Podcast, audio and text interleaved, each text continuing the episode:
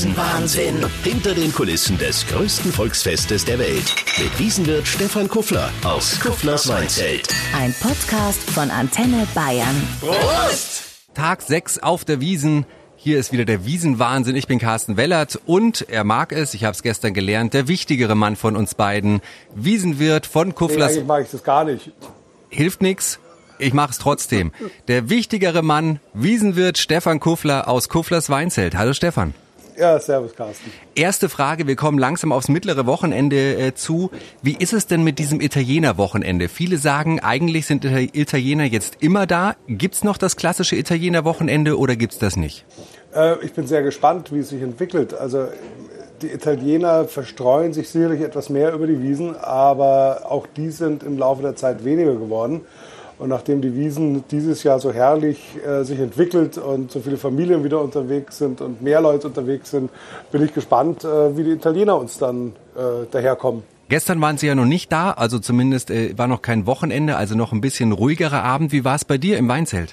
Äh, ja, also gestern war schön. Der ähm, äh, Michael Ballack hat seinen Geburtstag traditionell bei uns gefeiert, was mich mm. immer sehr freut.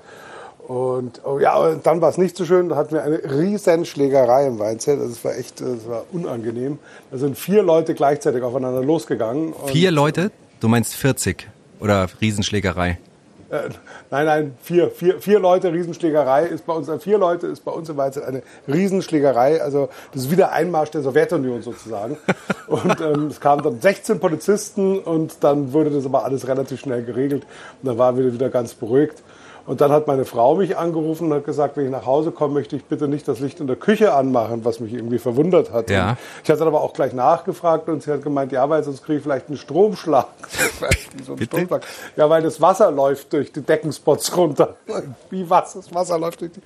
Und ähm, ja, also äh, es war dann so, dass wir einen Wasserrohrbruch hatten in der Fußbodenheizung oh im Fernsehzimmer über der Küche. Ich habe mich da mal, da habe ich mich mal ins Auto gesetzt und bin ganz schnell nach Hause gefahren.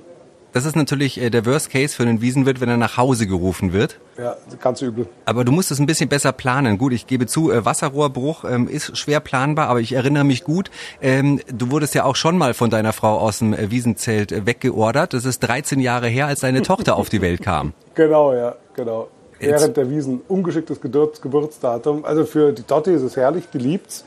Ähm, aber stimmt, stimmt. Das war, das war, gab schon, es war keine Premiere gestern.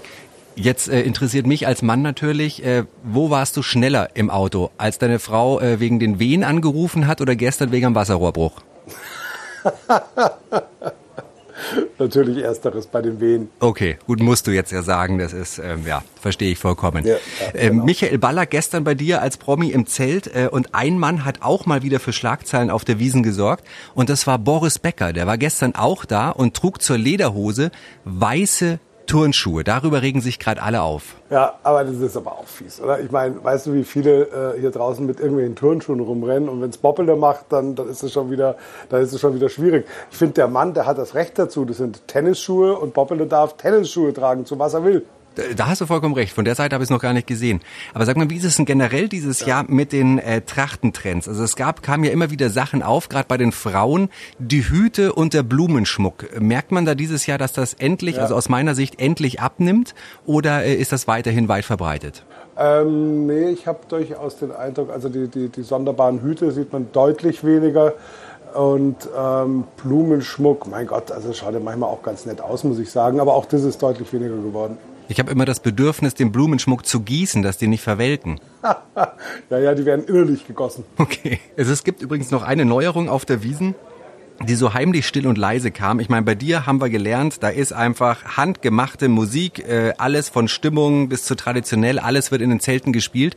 Aber der Techno Power, da ist vielleicht auch der Name Programm, der hat sich jetzt was einfallen lassen. Und zwar, weil da sind die Warteschlangen so weit und so, man muss ewig warten, bis man da mal fahren darf. Die haben jetzt DJ Raymaster X engagiert und der legt da am DJ-Pult auf. Was sagt man da als Wiesenwirt? Ich muss sagen, ich finde insgesamt die Musik bei den Fahrgeschäften, die ist manchmal schon brutal laut. Also äh, wir werden ja hier im Zelt immer kontrolliert, dass wir nicht über die 90 Dezibel fahren. Mittags auch noch leiser. Und wenn ich dann äh, die Schaustellerstraße entlang gehe oder bei den großen Fahrgeschäften, da kriegst du teilweise schon einen Knalltrauma. Finde ich jetzt nicht so berauschend, aber Andererseits äh, ist es natürlich auch so, dass ich auch die Wiesen, finde ich, nicht gegen moderne Musik verwehren darf, äh, weil sonst uns die jungen Leute wegbrechen und das wollen wir natürlich überhaupt nicht. Ob es denn jetzt gleich Techno sein muss, also ich wusste gar nicht, dass es noch, das noch gibt. Ich dachte, das äh, funktioniert, funktionierte nur in den 90ern und das in Verbindung mit Drogen. Ja, anscheinend, äh, ja gut. Manche sagen, Bier ist auch eine Droge. Man weiß es nicht. Mit Alkohol haben wir ja schon gelernt die Woche. Mit Alkohol lässt sich alles lösen. Da kann man dann auch Techno hören. Oder so. Ich habe übrigens gestern eine ganz schöne Geschichte gehört von einem Kollegen, ähm, der war bei euch auf der Wiesen. Ähm, vor, äh, vor eurem Weinzelt gibt's ja auch einen Herzhaltstand, wo du Herzen selber bemalen kannst. Mhm. Und da stand einer und hatte ein großes Herz und da stand drauf, fürs A, Punkt, Punkt, Punkt, ausgeschrieben. Also wir müssen es ja hier nicht sagen, jeder weiß, was gemeint ist, stand ja. drauf. Und dann hat der Kollege ihn gefragt, für wen ist denn dieses Herz mit der Beleidigung? Und dann meinte er, ja, das ist ein Herz, das bringe ich meinem Schwiegerpapa mit. ja, super. Ja. Der, der, baut schon mal vor, da weiß man, wo der Weihnachten nicht feiern will. genau. Es ist, was auch ganz interessant ist, es ähm, wird natürlich auch viel Müll produziert auf der Wiesen. Tausend Tonnen Müll irgendwie äh, kommen da jedes Jahr zusammen. Mhm. 20 Leute sind da zwischen zwei Uhr und acht Uhr morgens im Einsatz und machen dann Großputz. Wie ist es eigentlich bei dir im Zelt? Wird da äh, nachts dann auch nochmal groß reine gemacht oder sind dann die Kellner für ihre eigene Box immer verantwortlich? Wie läuft da die Nacht bei euch im Zelt oder ist da wirklich dann niemand mehr? Doch, doch, da kommt äh, eine Putzfirma, die, die schlägt hier schon um 1 Uhr auf und äh, so wie die Kellner ihre, die fangen dann mit den Gängen an und so wie die Kellner ihre Boxen dann auch ausgeräumt haben, äh, alles schmutzige Geschirr, die Gläser und so weiter raus ist, putzen die wieder durch. Das ist ähm, klar, also das, da, da bleibt schon einiges auf dem Boden liegen, wobei ich dazu sagen muss, also gerade auf der Straße ist es ja seit der Pfandpflicht für alle möglichen, also im Grunde genommen kriegst du ja eigentlich keine Wegwerf- Artikel mehr in die Hand gedrückt. Wenn du Würstel kaufst, waren die früher auf dem Pappteller. Ähm, äh, die, die Getränke waren in Wegwerfbechern und das hat man schon extrem gemerkt, finde ich, als das umgestellt wurde, dass der Müll schlagartig weniger geworden ist, insbesondere auf der Straße. Und das ist ja auch tatsächlich so, aus Sicherheitsgründen gibt es ja auch so gut wie keine Mülleimer mehr draußen auf der Straße, gell? Ja, die gibt es schon lange nicht mehr. Bei uns haben sie dann, wir haben vor dem Weinset hatten wir immer so einen Hydranten stehen und der Deutsche ist brav und ordentlich und da haben sie da immer ihren Müll draufgelegt. und äh, der, der Erich vom Ofenkartoffelstand hat immer gesagt, das ist mein Barometer. Je voller der ist, umso besser läuft das Geschäft. Wenn, wenn da die Putzfirma durchgeht, äh, findet ihr denn dann eigentlich auch irgendwie was Kurioses bei euch im Zelt, was die Leute vergessen haben? Ja, ja, klar, da findest du die wildesten Sachen. Also angefangen von Gebissen über, also alle wirklich alles, was Menschen irgendwie dabei haben oder wo man sich vorstellen könnte, dass das vielleicht mal einer dabei hat, äh, findest du dann hier auf der Wiesen. Das ist unvorstellbar. Und natürlich auch bei uns. Ich meine, ich bin, war, war, vorgestern bin ich wieder ins Büro gekommen. Gut, das war in dem Sinn keine Fundsache, aber da steht dann einfach mal äh, ein Rollstuhl im Büro. Ja, und wo ist der Inhalt? Der feiert. Sauber? Wenn er dann auf den, äh, auf den Bänken steht und feiert und tanzt, dann weiß man, die Wiesen macht gesund. Ja, also zumindest mal das Münchner Bier. ja, das stimmt. An dem Schnapsstand hat man jetzt nämlich ein Horn gefunden. Äh, die Polizei hat das und wartet jetzt auf den Musikanten, der am äh, Sonntag das vergessen hat. Also wie man sein komplettes Horn, also ich meine, das ist ja immerhin mehr als einen Meter hoch, oh, ja, das Gott. hat er am Schnapsstand stehen lassen. Ich denke aber mal, der wird sich melden ja, wahrscheinlich, wenn er wieder bei sich ist, weil das kann eine Zeit lang dauern. Also wenn du schon dein, dein Musikinstrument verlierst. Das hatten wir aber auch im Weinzelt mal äh, vor drei, vier Jahren sowas. Hat der Günther von der Blechblausen, der Saxophonist, hat sein Saxophon neben sich gestellt, äh, hat kurz mit jemand geredet und wie er, sich, wie er wieder hinschaut, ist das Saxophon weg. Und da war natürlich die Verzweiflung groß. Wir haben sofort alle Türen verrammelt und ähm, die Wachleute haben es dann aber auch wiedergefunden. Also irgendein Scherzkeks hat das mit an die Sektbar genommen und hat da angefangen zu musizieren, was natürlich etwas auffällig war, weil so viele Saxophone haben wir nicht im Zelt. Und dann wurde die Sache auch wieder schnell aufgeklärt. Sag mal, wie ist denn das eigentlich bei euch, ähm, wenn ihr merkt, jemand sollte jetzt vielleicht nicht noch eine Flasche Wein bestellen oder noch ein Weißbier, weil es eigentlich reicht? Äh, sagt ihr das den Leuten dann auch oder ist jeder für sich selbst verantwortlich? Nein, also wir versuchen da schon einzuwirken, aber das Problem ist natürlich, dass das dann eher in der Hand liegt von seinen Freunden, weil wenn wir dem persönlich keinen Wein hinstellen, dann bestellen die Freunde für ihn oder nicht. Aber ich kann jetzt nicht sagen, der ganze Tisch, weil einer betrunken ist oder einer zu betrunken ist, äh, bekommt jetzt nichts mehr. Da, da bekämen wir natürlich einen riesen Ärger. Und am Ende des Tages, klar, hat man da versucht, man mit ein Auge drauf haben, also wo wir absolut strikt und rigoros sind, ist bei der Anhaltung des Jugendschutzes. Ähm, äh, auch, auch, das fängt damit an, wenn ähm, Eltern ihre Kinder mitbringen nach 20 Uhr abends, haben Kinder, die jünger sind als sechs Jahre, nichts mehr ins Zelt verloren. Das ist auch rechtlich Gott sei Dank so festgeschrieben. Mhm. Darauf können wir uns dann auch berufen. Das sind die Dinge, die wir wo wir voll durchgreifen. Aber ab, ja, ab wann verbietst du einen Stricken? Und vor allen Dingen, natürlich redet man dann auch mal äh, äh, mit dem ganzen Tisch und sagt, schaut doch mal auf den. Also vielleicht braucht der jetzt Korschlapsal mehr oder was. Ja. Aber wirklich gerade durchgreifen ist in so einem Fall dann doch ein bisschen schwierig. Ja, wobei manche dann ja sicherlich froh gewesen wären, hätte mal jemand durchgegriffen. Gab es eine schöne Geschichte gestern in Taufkirchen bei München. Da war ein 30-Jähriger auf dem Weg nach Hause und ähm, ist dann reingegangen ins Haus und dann ist ihm ein bisschen übel geworden und du weißt, was dann passiert. Er musste sich leider übergeben, hat dann geduscht und auf einmal standen da zwei Leute im Badezimmer. Und dann hat er gemerkt, hoppla, die kenne ich nicht hoppla, die Dusche kenne ich nicht, hoppla, das Bad kenne ich auch nicht. Ist ihm dann bewusst geworden. Er ist aus Versehen ins falsche Haus, hat sich da übergeben, hat dann geduscht. Die Bewohner natürlich waren fix und fertig, haben die Polizei gerufen. Und äh, das war dem Typen, dem 30-Jährigen, aber so peinlich, dass er sofort angefangen hat zu putzen. Der hat alles sauber gemacht. Und weil er so schön sauber gemacht hat, haben die Bewohner dann oder die Besitzer von dem Haus gesagt, nee, dich zeigen wir nicht an. Er wurde abgeholt und zwar von der Höchststrafe. Weißt du, was das sein kann? Die Frau. Richtig. Die Frau hat ihn dann, ja. die Frau hat ihn dann abgeholt. Völlig klar.